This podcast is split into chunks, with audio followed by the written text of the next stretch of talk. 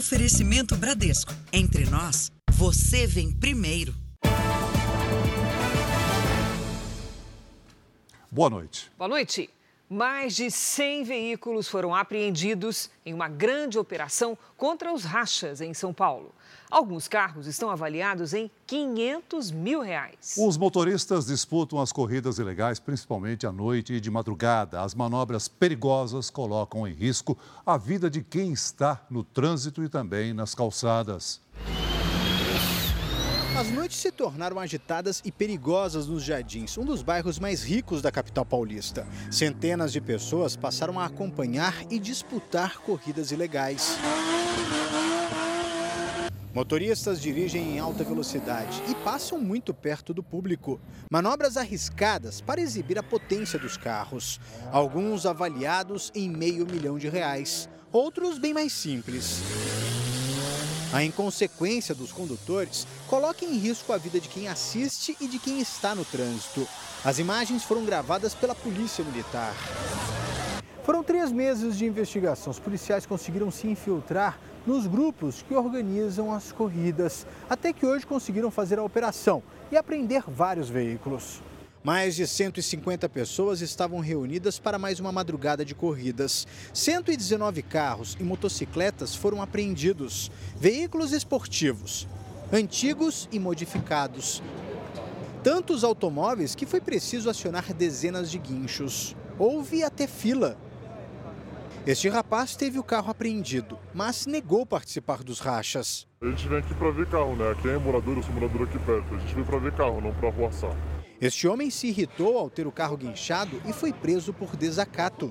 Segundo as investigações da polícia, os motoristas se concentravam aqui neste posto e daqui eles saíam apostando corrida pelas ruas. Tanto que aqui a gente consegue ver vários carros esportivos, todos estacionados no pátio do posto acho que o asfalto fala por si só. Então, muita marca, exatamente daquelas manobras como eu falei, são arrancadas bruscas com arrastamento de pneus, né, competição de arrancada.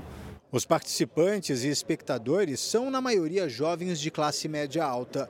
Os motoristas foram autuados pela polícia. Praticar racha é infração gravíssima de trânsito, da multa de quase 3 mil reais e suspensão do direito de dirigir. Veja agora outros destaques do dia. Mulher de ex-ajudante de ordens de Bolsonaro diz que marido inseriu dados falsos de vacinação nos sistemas do Ministério da Saúde. Lula participa das primeiras reuniões com lideranças do G7 no Japão e pode se encontrar com o presidente da Ucrânia. Moradores em situação de rua passam mal depois de comerem marmitas distribuídas em São Paulo. No Rio de Janeiro, esconderijo de traficantes tinha abertura acionada por controle remoto. Ex-presidente da FUNAI é indiciado por omissão no caso das mortes de Bruno Pereira e Dom Phillips. E na série especial, a importância dos hospitais universitários para o tratamento de animais de estimação.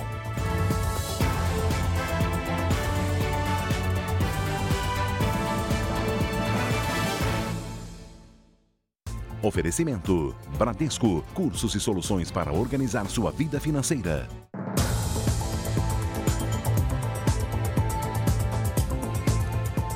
Sete pessoas em situação de rua foram internadas depois de comerem marmitas entregues durante a madrugada no centro de São Paulo. A suspeita é de que elas tenham sofrido intoxicação alimentar.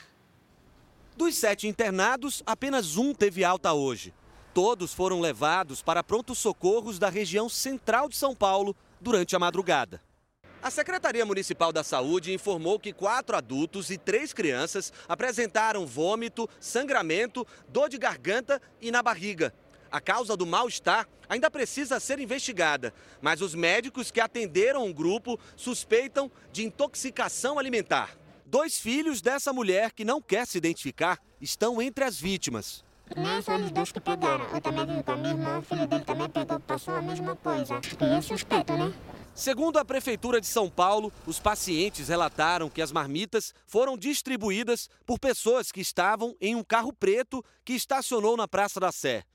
Testemunhas dizem que dois homens teriam entregado as refeições para pessoas em situação de rua. A Secretaria de Segurança Pública de São Paulo afirmou que o caso está sendo investigado e que nenhuma das marmitas foi encontrada para análise. Em 2020, dois homens morreram e um adolescente ficou com graves sequelas após comerem marmitas contaminadas com um veneno para matar ratos em Itapevi, na região metropolitana de São Paulo. O caso nunca foi esclarecido.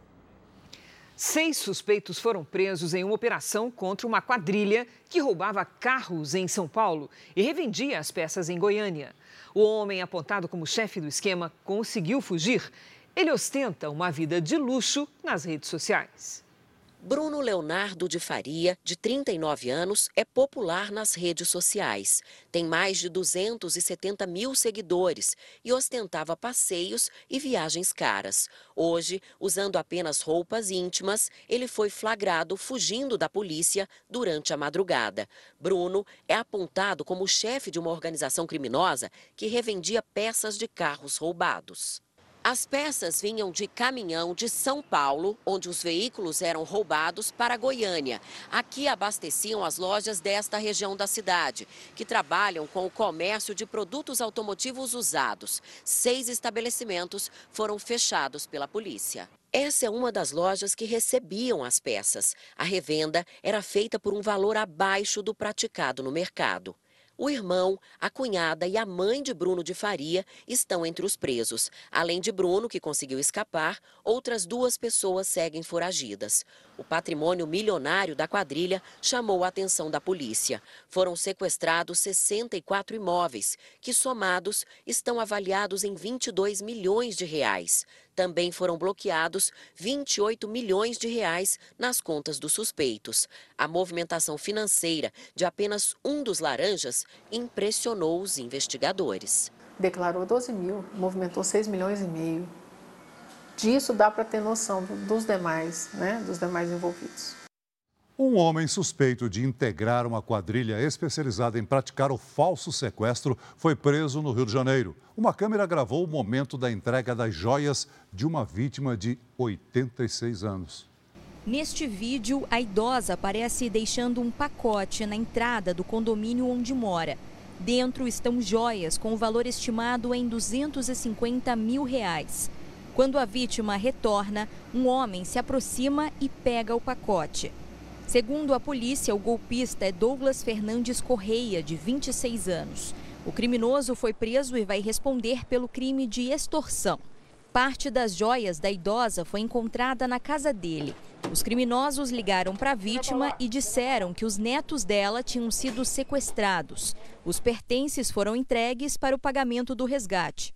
A gente acredita que foi uma ligação aleatória provavelmente com a participação de alguém dentro de presídio, mas a gente também não descarta a possibilidade de alguma pessoa que conheça a rotina da família tenha colaborado. O terror psicológico feito pela quadrilha durou 12 horas. Além das joias, a idosa também entregou cerca de 5 mil reais em dinheiro e os cartões do banco. O golpe só foi descoberto depois que a vítima recebeu uma ligação da filha dizendo que os netos estavam bem. A filha da vítima, que prefere não mostrar o rosto, lamenta o fato dos idosos serem o alvo principal deste tipo de crime. Ela tem problema de coração, ela podia ter tido um, um problema bem sério de saúde ali, né? Então a minha indignação é isso, né? Eles pegam os velhinhos, né? A polícia agora tenta identificar os outros integrantes da quadrilha. A Record TV não conseguiu contato com a defesa de Douglas Fernandes Correia. A polícia realizou hoje uma operação para desarticular uma das maiores quadrilhas de distribuição de cocaína de Minas Gerais. Os criminosos também agiam no Rio de Janeiro. Eles usavam postos de combustíveis e estacionamentos para lavar o dinheiro do tráfico. Os policiais foram às ruas da região metropolitana de Belo Horizonte cumprir oito mandados de busca e apreensão e um no Rio de Janeiro. Um dos alvos da operação foi este posto de combustíveis em Paraty. É o que tudo indica, é, pertence à organização criminosa e é utilizado para lavagem de dinheiro além de outras empresas como estacionamentos. De acordo com as investigações, o grupo é responsável pelo abastecimento de cocaína em cidades de Minas Gerais e em duas comunidades cariocas. Na primeira fase da operação em 2021, o foco era o tráfico de drogas. Mais de uma tonelada de cocaína foi apreendida. Agora, o objetivo é identificar os suspeitos ligados à lavagem de dinheiro e rastrear os valores movimentados pela quadrilha. Até agora, 11 pessoas foram presas, entre elas o homem apontado como chefe da organização. João Felipe Alves da Silva, que estava foragido e era condenado a mais de 130 anos de prisão por tráfico de drogas e lavagem de dinheiro. O rapper Felipe Hatch foi detido durante uma blitz no Rio de Janeiro. O carro que ele dirigia estava sem a placa dianteira, uma infração gravíssima. O esportivo avaliado em 3 milhões de reais foi apreendido. Uma operação de reintegração de posse retirou 600 famílias de um condomínio em São Gonçalo, região metropolitana do Rio de Janeiro. O local tinha sido ocupado irregularmente. As famílias foram para abrigos da prefeitura. O governo federal anunciou mudanças na carteira de identidade. Não haverá mais distinção entre os nomes social e de registro civil. O campo de identificação do sexo foi eliminado. De acordo com o Ministério dos Direitos Humanos, o documento ficou mais inclusivo. O aeroporto de Natal foi arrematado por 320 milhões de reais na Bolsa de Valores de São Paulo. A empresa Zurich Airport terá a concessão por 30 anos. Um bebê de um ano e seis meses, atropelado esta semana na fronteira do Rio Grande do Sul com a Argentina, foi transferido para Porto Alegre. Esse e outros acidentes recentes com crianças no trânsito têm chamado a atenção dos responsáveis que devem redobrar os cuidados. As imagens são fortes. Natariel Costa Marques, de um ano e seis meses, cruzava a pista quando foi atingido por um carro na cidade de Itaqui, no Oeste Gaúcho tudo aconteceu num momento de descuido da família. Meu filho saiu, pegou um brinquedinho. Ele, na verdade, ele, ele estava gatinhando, mas ele caminha, ele caminha, ele empurrou só a coisinha e o carro veio e fez. Isso aí. A criança foi levada para este hospital em Porto Alegre com traumatismo craniano. O motorista fugiu. Segundo a polícia, ele foi localizado, prestou depoimento e deve responder por omissão de socorro. Nos três primeiros meses do ano, foram mais de 36 mil acidentes de trânsito em todo o país. Cerca de 1% deles envolvendo crianças e adolescentes de 0 a 17 anos. Em outro caso, em Porto Alegre, duas crianças caminham pela rua. Uma delas atravessa correndo sem perceber o carro se aproximando. O acidente aconteceu ontem. A criança foi socorrida por testemunhas e pelo condutor do veículo. Em Santa Cruz do Rio Pardo, interior de São Paulo, um menino de 8 anos foi atropelado no início do mês, quando desceu do carro e correu em direção ao pai. Ele machucou o braço e a cabeça, passou por cirurgia e segue em observação. O presidente da Ucrânia, Volodymyr Zelensky, convidou o presidente Lula para uma reunião reservada durante o encontro de cúpula do G7 no Japão. Quem acompanha é a nossa enviada especial, Renata Varandas. Olá, Renata, bom dia para você aí em Hiroshima. Oi, Cris. Celso, boa noite a vocês e a todos no Brasil. Bom, o convite foi feito por meio do Itamaraty, mas o governo brasileiro ainda não respondeu. A presença de Zelensky aqui em Hiroshima só foi confirmada nas últimas horas. Nesta sexta-feira, Lula se reuniu com o primeiro-ministro australiano Anthony Albanese. Os dois discutiram a ampliação das relações bilaterais. Daqui a pouco, manhã de sábado, aqui no Japão, o presidente Lula se encontra com o primeiro-ministro do Japão, Fumio Kishida. Lula ainda terá reuniões bilaterais com o primeiro-ministro da Alemanha e também com os presidentes da França e Indonésia. Um dos principais assuntos que serão debatidos é a guerra entre Rússia e Ucrânia. Cris e Celso. Obrigada, Renata. O ministro da Fazenda, Fernando Haddad, disse hoje que o Brasil tem a obrigação de perseguir uma taxa de crescimento acima da média mundial. Foi durante um evento promovido pelo Banco Central em São Paulo. Fernando Haddad disse que o governo deve tomar a medida certa para garantir um crescimento sustentável. Segundo o ministro da Fazenda, é preciso compreender que discutir política monetária não é afrontar o Banco Central. Política monetária e política fiscal não são braços de organismos diferentes. tem que trabalhar em harmonia, tem que procurar concorrer para o mesmo objetivo. A economia ela tem que ser gerida pensando no bem-estar das pessoas. O ministro voltou a afirmar que há condições na economia brasileira para que se inicie um ciclo de cortes da taxa básica de juros. A mulher de Mauro Cid prestou depoimento hoje à Polícia Federal.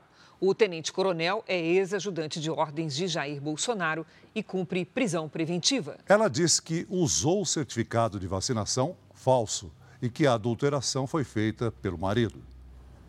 O depoimento de Gabriela Cid durou quase três horas na sede da Polícia Federal em Brasília. Ela não falou com os jornalistas. Gabriela disse que o marido foi quem colocou os dados falsos nas carteiras de vacinação dela e das filhas do casal. Ela também admitiu o uso do certificado adulterado em viagens para os Estados Unidos. A estratégia da defesa é fazer com que ela responda só por uso de documentos falsos, que tem uma pena considerada branda, de até cinco anos. E geralmente, para réus primários, pode ser revertida em penas alternativas. Hoje, a defesa de Mauro Cid pediu ao Supremo Tribunal Federal a revogação da prisão preventiva. Os advogados alegam que existem outras medidas que podem ser adotadas, como prisão domiciliar. Ontem, o tenente-coronel do Exército ficou em silêncio no depoimento à Polícia Federal, porque a defesa dele não teve acesso à perícia feita no celular apreendido pela Polícia Federal. Cid está preso desde 3 de maio por decisão do ministro Alexandre de Moraes do Supremo Tribunal Federal. O ex-presidente Jair Bolsonaro diz que não se vacinou e não deu ordens para que as adulterações fossem feitas. O ex-presidente da FUNAI, Fundação Nacional dos Povos Indígenas, foi indiciado pela Polícia Federal por dolo eventual nos homicídios de Dom Phillips e Bruno Pereira. De acordo com a Polícia Federal, Marcelo Xavier teve conhecimento sobre o risco de vida do indigenista e do jornalista britânico e não tomou providências. A Polícia Federal também indiciou Alcir Amaral Teixeira, que atuou como coordenador geral de monitoramento da FUNAI. As defesas deles ainda não se manifestaram. Agora cabe ao Ministério Público Federal analisar se existem elementos para apresentar denúncia à Justiça. Previsão do tempo: os últimos dias foram de frio e geadas no sul e muita chuva no nordeste. A gente tem que conversar com a Lidiane Sayuri para saber o que a gente pode esperar para esse final de semana. Oi, Lid, boa noite. Vem frio por aí? Olha, tem mais chuva no Nordeste e o friozinho na metade sul diminui, viu, Cris? Boa noite para você. Oi, Celso, muito boa noite. Boa noite a todos. As imagens de satélite mostram que as nuvens carregadas se concentram entre Pernambuco e o norte do Amazonas. No restante do país, tempo seco. O ar polar está no oceano, mas invade o continente neste sábado e mantém as temperaturas baixas ao amanhecer.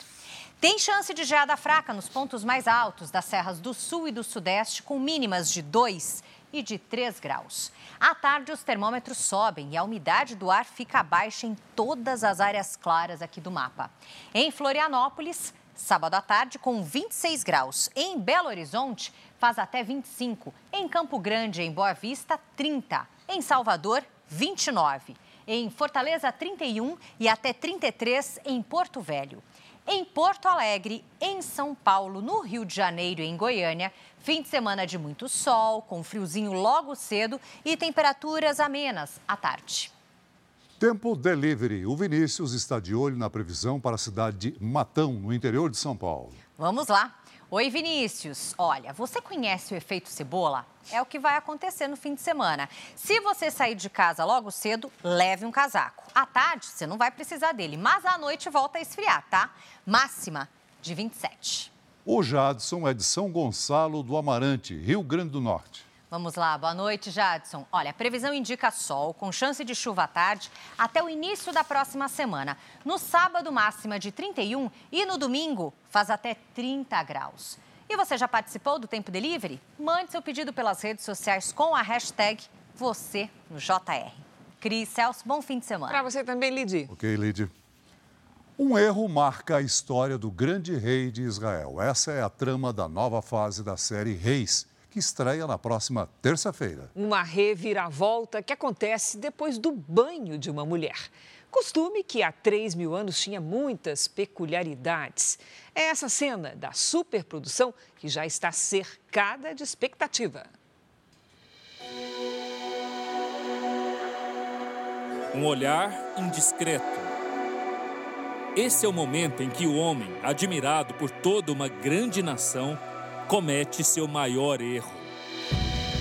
A cena é a mais aguardada da sétima temporada da série Reis. E ele se depara com uma, uma mulher tomando banho. E aí ele fica naquela imagem. E depois de um tempo ele até pergunta quem é aquela mulher lá embaixo. Ela é a Batseba, filha do Eliam. E aí tudo acaba acontecendo de ruim pro Davi. Nos tempos do rei Davi, o banho era diferente do que conhecemos hoje. E para as mulheres, também representava um ato de purificação.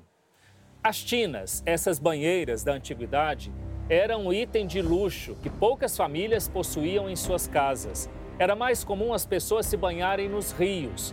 Batseba estava se banhando numa banheira como esta quando foi vista pelo rei Davi.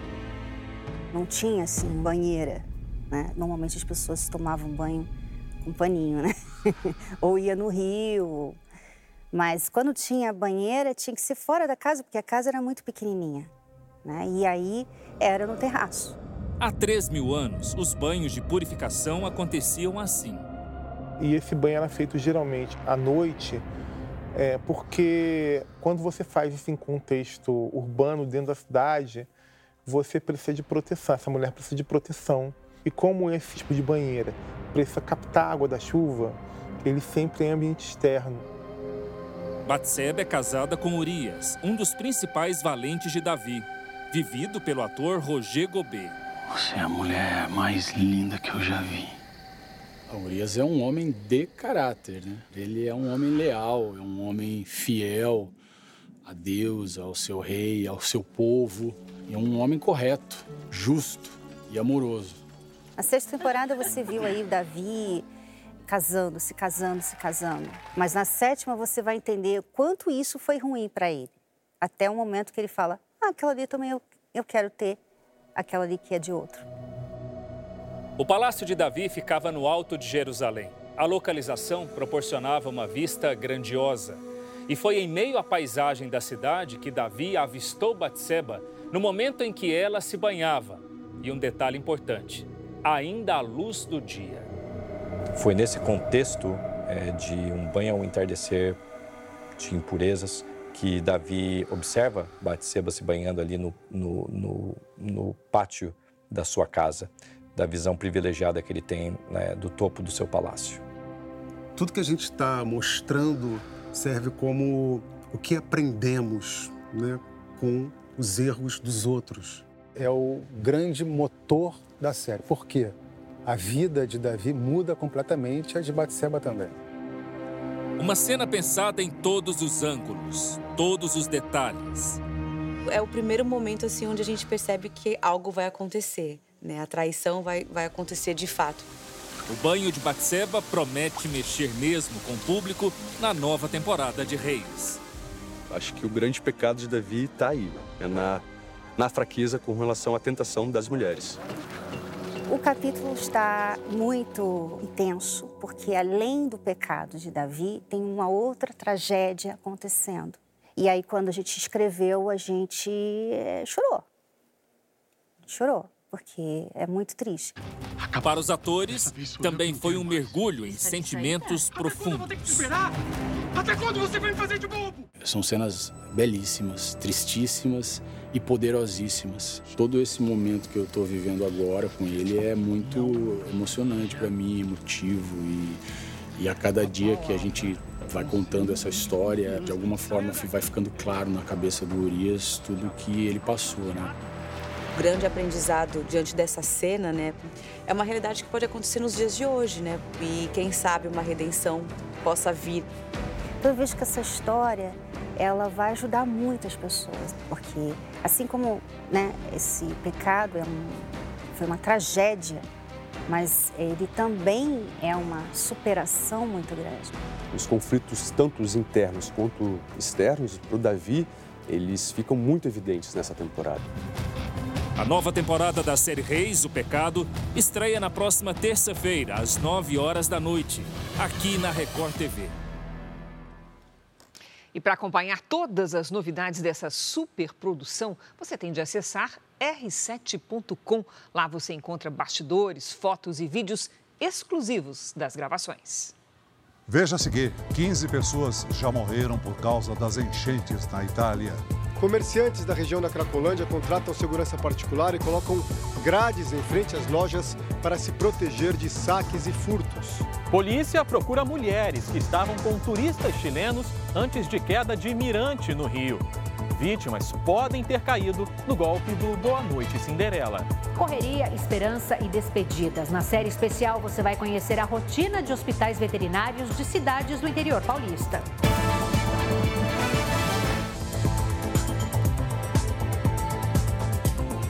A Justiça da Hungria autorizou a extradição do ex-policial militar brasileiro Sérgio Roberto de Carvalho. Ainda não foi confirmado para que país ele será extraditado: Brasil ou Bélgica.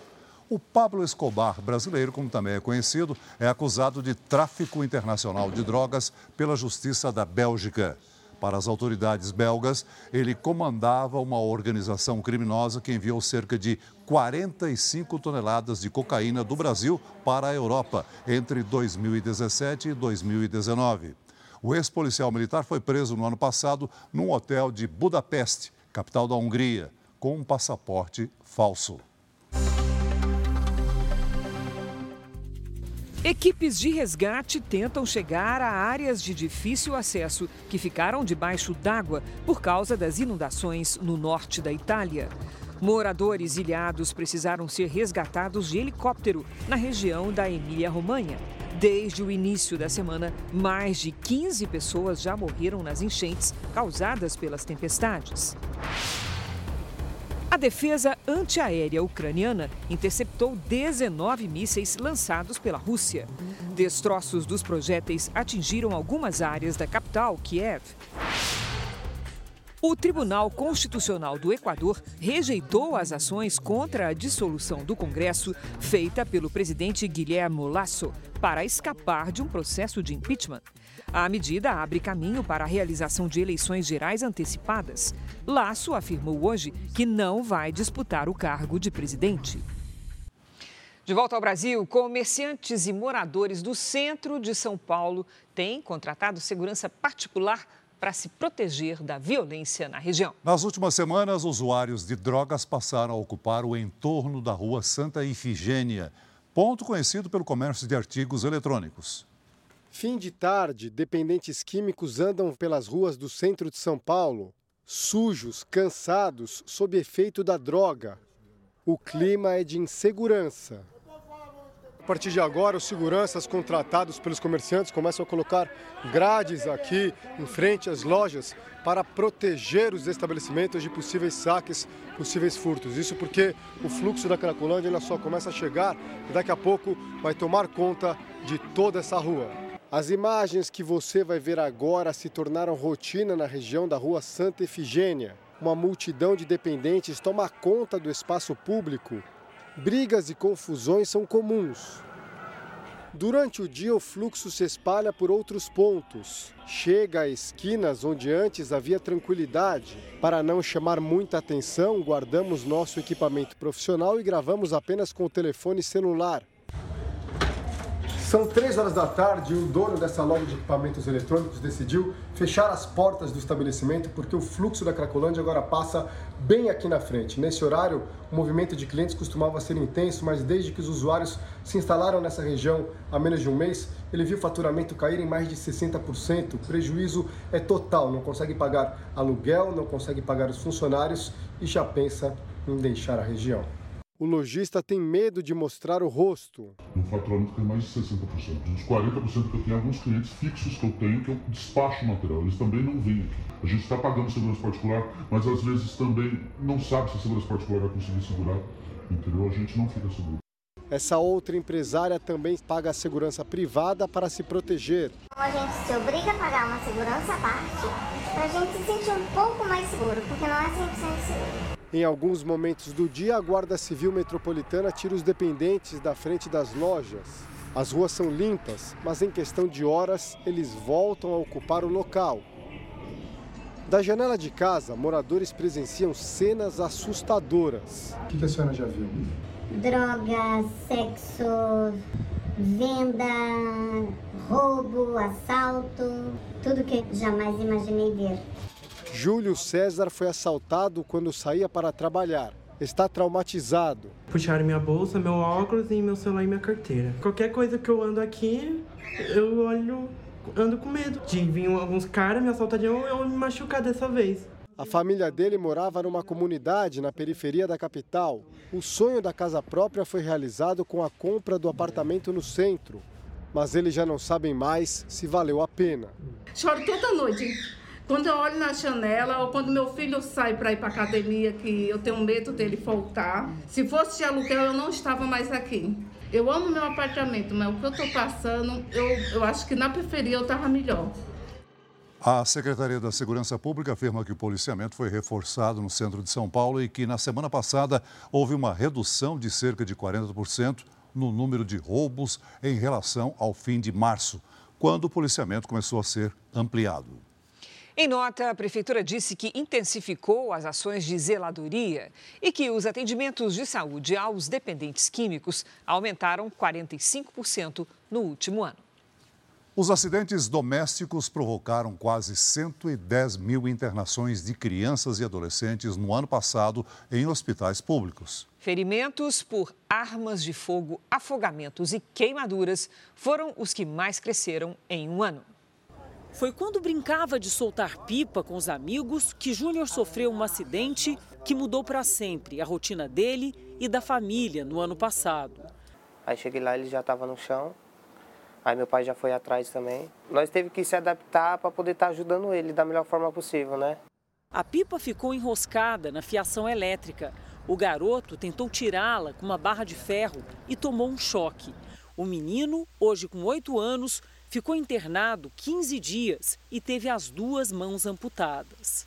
Só no ano passado, no Brasil, foram registradas quase 110 mil internações de crianças e adolescentes causadas por acidentes, ou seja, lesões não intencionais. As quedas representam 43% das ocorrências. Essa análise foi feita por uma ONG com base na última pesquisa do DataSUS. O número permanece praticamente o mesmo de 2021, mas o que preocupa os especialistas é o aumento de acidentes com armas de fogo, que cresceram quase 20% de um ano para o outro. No ano passado, houve 92 internações na rede pública por esse motivo. São adolescentes, crianças que acharam armas em casa e fizeram o uso, o disparo. Então, isso chama muito mais atenção pelo cuidado que se deve ter quando decide ter um armamento dentro de casa. O estudo também mostra o crescimento de quase 8% nos afogamentos, que passaram de 197 para 212 casos de um ano para o outro, e também das queimaduras, 5,55%. O relatório indica ainda que cuidados básicos podem reduzir em mais de 90% os riscos de acidentes e de mortes entre crianças e adolescentes precisa de um olhar de um adulto. Né? Deixar com outra criança ou com um adolescente não é seguro. E nunca confie nos minutinhos que você vai ali fazer alguma coisa ou vai olhar o celular. Um acidente acontece em segundos. No caso do Júnior, um acidente que deixou marcas para o resto da vida. Tem que tomar bastante cuidado, né? Porque a criança, ao mesmo tempo está aqui, um minutinho que ela sai, já pode acontecer algo, foi o que aconteceu. O síndico de um prédio foi covardemente agredido por um morador durante uma discussão na academia do edifício, que fica em São Paulo. As imagens mostram o administrador do condomínio, de cinza, levando uma sequência de chutes, um soco no rosto e depois uma cabeçada do homem vestido de branco, que pareceu enfurecido. Em seguida, já no corredor dos elevadores, a agressão continua e o síndico é enforcado enquanto outras pessoas tentam separar. Tudo teria começado depois que o morador reclamou de algumas regras para o uso da academia do prédio. Ele ainda não foi encontrado. A polícia suspeita que os turistas chilenos que caíram de um mirante no centro do Rio de Janeiro tenham sido vítimas do golpe Boa Noite Cinderela. Eles foram vistos na companhia de duas mulheres. Um dos turistas morreu na queda, o outro se recupera, mas disse que não se lembra do que ocorreu. A polícia passou o dia ouvindo os depoimentos de bombeiros que participaram do resgate. Os chilenos Ronald Rafael Terreda Sobarzo e Andrés Ruiz estavam no Rio a passeio desde a semana passada. Os dois foram encontrados desacordados perto deste mirante, na região central da cidade. Eles caíram de uma altura de 9 metros. Ronald Terreda teve traumatismo craniano e não resistiu. Os investigadores já sabem que os amigos foram vistos pela última vez no bairro da Lapa, região boêmia do Rio, acompanhados de duas mulheres. Aos policiais, Andrés Ruiz disse não saber o que aconteceu depois. Ele só se lembra num primeiro momento que eles foram colocados. Ele entrou num carro e aí ele só se lembra depois que estava no Souza Guiar. Os chilenos foram encontrados cinco horas depois da ida à Lapa, sem celulares e cartões de crédito. A polícia analisa imagens de câmeras de segurança para tentar identificar as duas mulheres que estariam com os turistas. A possibilidade de acidente não está descartada, mas os investigadores acreditam que as vítimas tenham caído no golpe do Boa Noite Cinderela, quando são dopadas sem saber. Andrés se recupera em um hospital particular. Segundo a polícia, não foram identificadas lesões de luta corporal às vítimas. Veja a seguir: Supremo suspende julgamento sobre a legalidade de revistas íntimas em presídios. No Rio de Janeiro, estudantes e passageiros de ônibus ficam no meio do tiroteio durante operação policial. 17 suspeitos foram presos. Quase seis meses depois da Copa, seleção continua sem técnico. Eliminatórias para o próximo Mundial começam em setembro. Na série especial, o trabalho de veterinários que se dedicam aos cuidados de animais de grande porte no interior.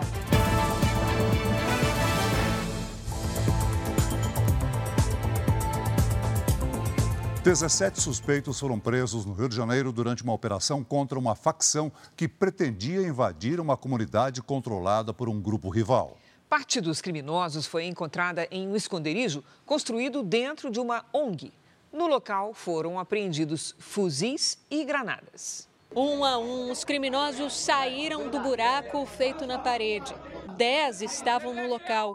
O esconderijo ficava dentro da sede de um projeto social no Complexo de Israel, zona norte do Rio. Na entrada, uma porta de concreto que era aberta com controle remoto. A ONG fazia, realizava algumas atividades próprias de organizações não governamentais, justamente para camuflar seu verdadeiro viés, que era esconder armamento do tráfico e esconder procurado da justiça. O responsável pela ONG não foi preso, mas será investigado. No local foram apreendidos fuzis, granadas, drogas e munição, além de uma máquina para o refino de cocaína. Mais cedo, na chegada da polícia, houve confronto. Motoristas ficaram no meio do fogo cruzado. Alunos e professores de uma escola deitaram no chão para se proteger. Nas ruas, traficantes usaram um ônibus e um caminhão para dificultar a movimentação dos policiais. Em outro ponto da comunidade, sete traficantes foram presos após fazer uma família refém. Houve todo o protocolo de gerenciamento de crise, isolamento, contenção, negociação e esses sete indivíduos com sete fuzis foram presos e suas armas apreendidas. Segundo a polícia, a operação tem como objetivo conseguir informações sobre as ações planejadas por Álvaro Malaquias Santa Rosa, mais conhecido como Peixão. O traficante é um dos criminosos mais procurados do país e estaria liderando invasões para expandir os territórios que domina. Álvaro Malaquias não foi preso na ação de hoje. Esses marginais se encontrariam ali para fazer invasões a outras localidades, principalmente em comunidades da Baixada Fluminense. O Supremo Tribunal Federal julgou hoje se estados podem fazer revista íntima nos visitantes de unidades prisionais. Os ministros até chegaram a formar maioria para proibir a prática, mas logo em seguida o julgamento foi suspenso. Os ministros do Supremo julgavam se a revista íntima viola os princípios da dignidade humana e de proteção à intimidade. A votação era no plenário virtual, onde os ministros votam eletronicamente, sem debates. A análise também iria definir se provas encontradas na revista, como drogas ou celulares, poderiam ser incluídas em processos. Os ministros Edson Fachin, Luiz Roberto Barroso, Rosa Weber, Gilmar Mendes, Carmen Lúcia e André Mendonça formaram maioria para proibir a revista íntima. Mas depois de votar, Mendonça mudou o posicionamento. Segundo o gabinete do ministro, houve um erro no lançamento do voto, já que ele pretendia votar pela manutenção das revistas íntimas. A situação levou o ministro Gilmar Mendes a pedir destaque do tema, o que paralisa o julgamento e obriga que o assunto seja debatido presencialmente. O ministro Gilmar Mendes chegou a propor no voto a fixação de um prazo de 24 meses a partir do fim do julgamento, para que todos os estados da federação adquiram aparelhos de scanner corporal ou tecnologia similar para substituir a revista. Com pedido de destaque, o julgamento recomeça do zero, sem aproveitamento dos votos de hoje. A revista íntima em presídios é adotada para o controle da segurança das unidades. Homens e mulheres precisam tirar a roupa e agachar sobre um espelho. Agora cabe à presidente da corte, Rosa Weber, definir a data para o novo julgamento. Futebol. Sem técnico, a seleção brasileira sonha em contratar o treinador do Real Madrid, Carlo Ancelotti, para o ciclo até o próximo Mundial. Já são quase seis meses sem técnico desde a eliminação para a Croácia na Copa do Mundo do Catar. Eu acho que já deveria ter um técnico. Está demorando muito. Uma vergonha. O último a comandar a seleção brasileira foi Tite. O torcedor está dividido. Há quem prefira técnicos brasileiros. Dorival Júnior. O Mano Menezes. O Luxemburgo. O Diniz. Outros gostariam de um estrangeiro. Contratar logo o Ancelotti. Guardiola. Sampaoli. É, ele é um bom técnico. Jorge Jesus.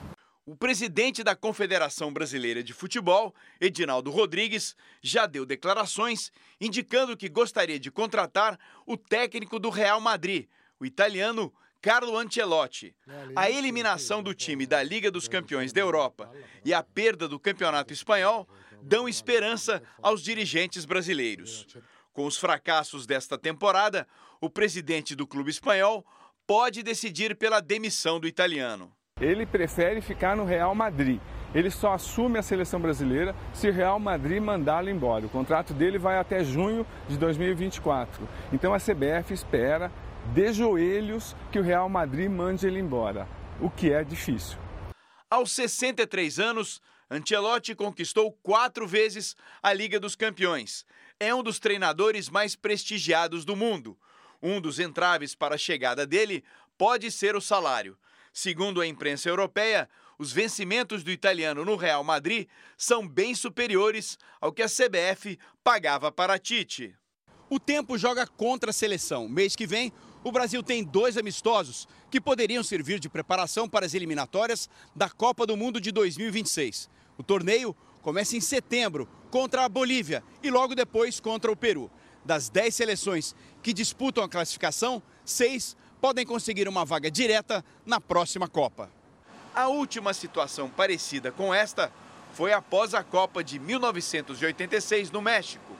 Carlos Alberto Silva assumiu depois da seleção ficar quase um ano sem treinador.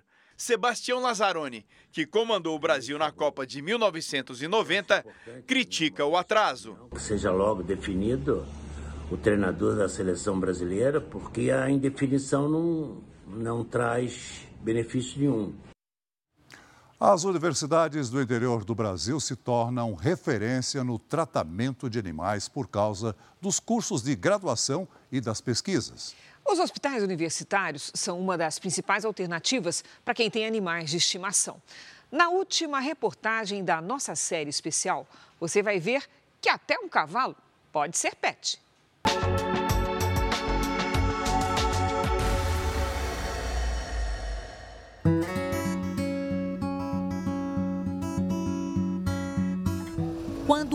Caminhão aparece no portão, já se sabe que ali dentro tem um cavalo machucado que precisa de atendimento. O hospital veterinário pertence a uma universidade da cidade de Americana. O hospital tem 6 mil metros quadrados de área construída e foi aberto ao público há cerca de um ano e meio. A área especializada no atendimento a animais de grande porte é bastante procurada por criadores, donos de propriedades rurais. Quando o seu Roberto chega, os cavalos já sabem que vem coisa boa. É o tratador de 61 anos quem cuida da alimentação dos animais internados.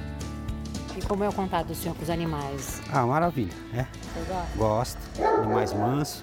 Pelo menos para mim, né, que eu, que eu sou só tratador, eles associam eu a alimentação, Coisa né? boa. Com coisa boa.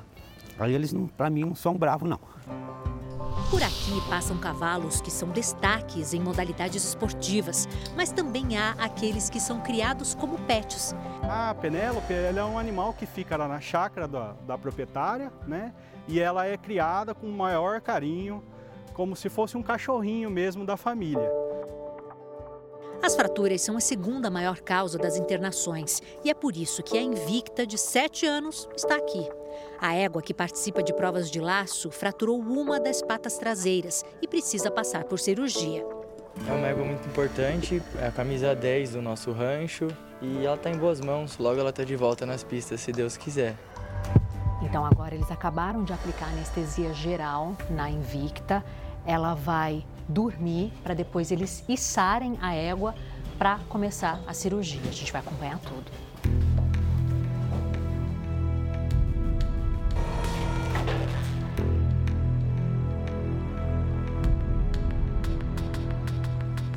Procedimento começa. Enquanto o anestesista monitora os sinais vitais da égua, o cirurgião corrige a fratura com precisão em cada movimento. Para ele, um hospital com boa infraestrutura é fundamental para procedimentos como esse. Nós não podemos perder a essência de pensar que nós nos formamos para melhorar a vida dos bichos. A cirurgia da Invicta foi um sucesso. A cerca de 220 quilômetros de distância da cidade de Americana, profissionais de um outro hospital veterinário se desdobram em uma rotina que inclui muitas vitórias e algumas derrotas. O Boni é um Schnauzer de 12 anos que há dois meses foi diagnosticado com câncer na traqueia. Nós partimos para químio, né? Que era um caminho é, cabível, né? No momento e ele já está uns dois, três dias sem comer nada, não respira, fica agonizando e a gente sofre, né? Renato e Tânia estão aflitos. O Boni é levado para a sala de raio-x. Em poucos minutos, a imagem já está na tela do computador. Na espera por atendimento, tutores preocupados e pacientes com um olhar de quem não sabe bem o que está fazendo por aqui. O hospital pertence à Unesp, Universidade Estadual Paulista. É referência em pesquisas e oferece diversas especialidades da veterinária, como clínica, cirúrgica, oncologia e nutrição.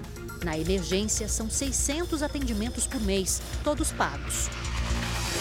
A Kiara, de 9 anos, está em tratamento contra um câncer e teve uma das patas amputada por causa da doença. A labradora é trazida ao hospital duas vezes por semana para sessões de imunoterapia e uma vez por mês para sessões de quimioterapia. Para a família que a adotou quando ela era filhote, não é sacrifício, é amor. Chegou pequenininha e a gente cuida de- dela desde então. Como é a relação dela? Qual é o teu sentimento por ela? Ah, eu amo ela, ela é muito carinhosa, uma cachorra linda. Há três anos, a Meg, que também tem nove anos, luta contra um câncer que teima em se espalhar. Prestes a enfrentar a quarta cirurgia, a Rottweiler recebe o carinho do tutor Lucas e a atenção da equipe de residentes. Hora de ir para a sala de cirurgia. Os preparativos para o procedimento são feitos com muito cuidado pela equipe de veterinários. Enquanto a Meg é operada, do lado de fora do centro cirúrgico tem um coração apertado. Estou um pouquinho ansioso, bem ansioso. Espero que dê tudo certo. Eu brinco tem que fazer um tratamento psicológico bom para acompanhar, porque tem sido difícil. Lembra do Boni, o Schnauzer do Renato e da Tânia? A veterinária Noélia foi quem diagnosticou o câncer dele em março. A médica compara os dois exames e constata que a situação é muito grave. Nesse caso do Boni, é, infelizmente não temos mais do que fazer. Sem perspectiva de melhora e diante do sofrimento do cãozinho, Noélia vai até os tutores do Boni para pedir a eles que tomem uma decisão muito difícil. É, nesses casos, é preciso que vocês assinem um termo, porque a gente está falando de eutanásia, né? Eu não quero ver ele sofrer.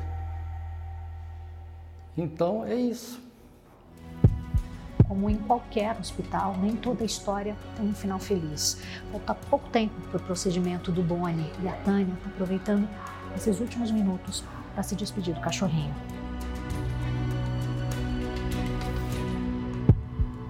Abalado, Renato não conseguiu se despedir. Ficou do lado de fora do hospital, sozinho e pensativo.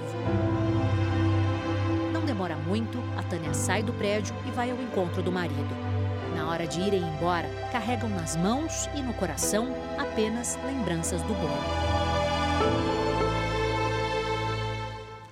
O Jornal da Record termina aqui. A edição de hoje na íntegra e também a nossa versão em podcast estão no Play Plus e em todas as nossas plataformas digitais. E à meia-noite e meia tem mais Jornal da Record. Você fique agora com a série Reis. E logo depois da novela Jesus tem a primeira prova para definir os donos da mansão em A Grande Conquista. Boa noite, bom fim de semana para você. Boa noite.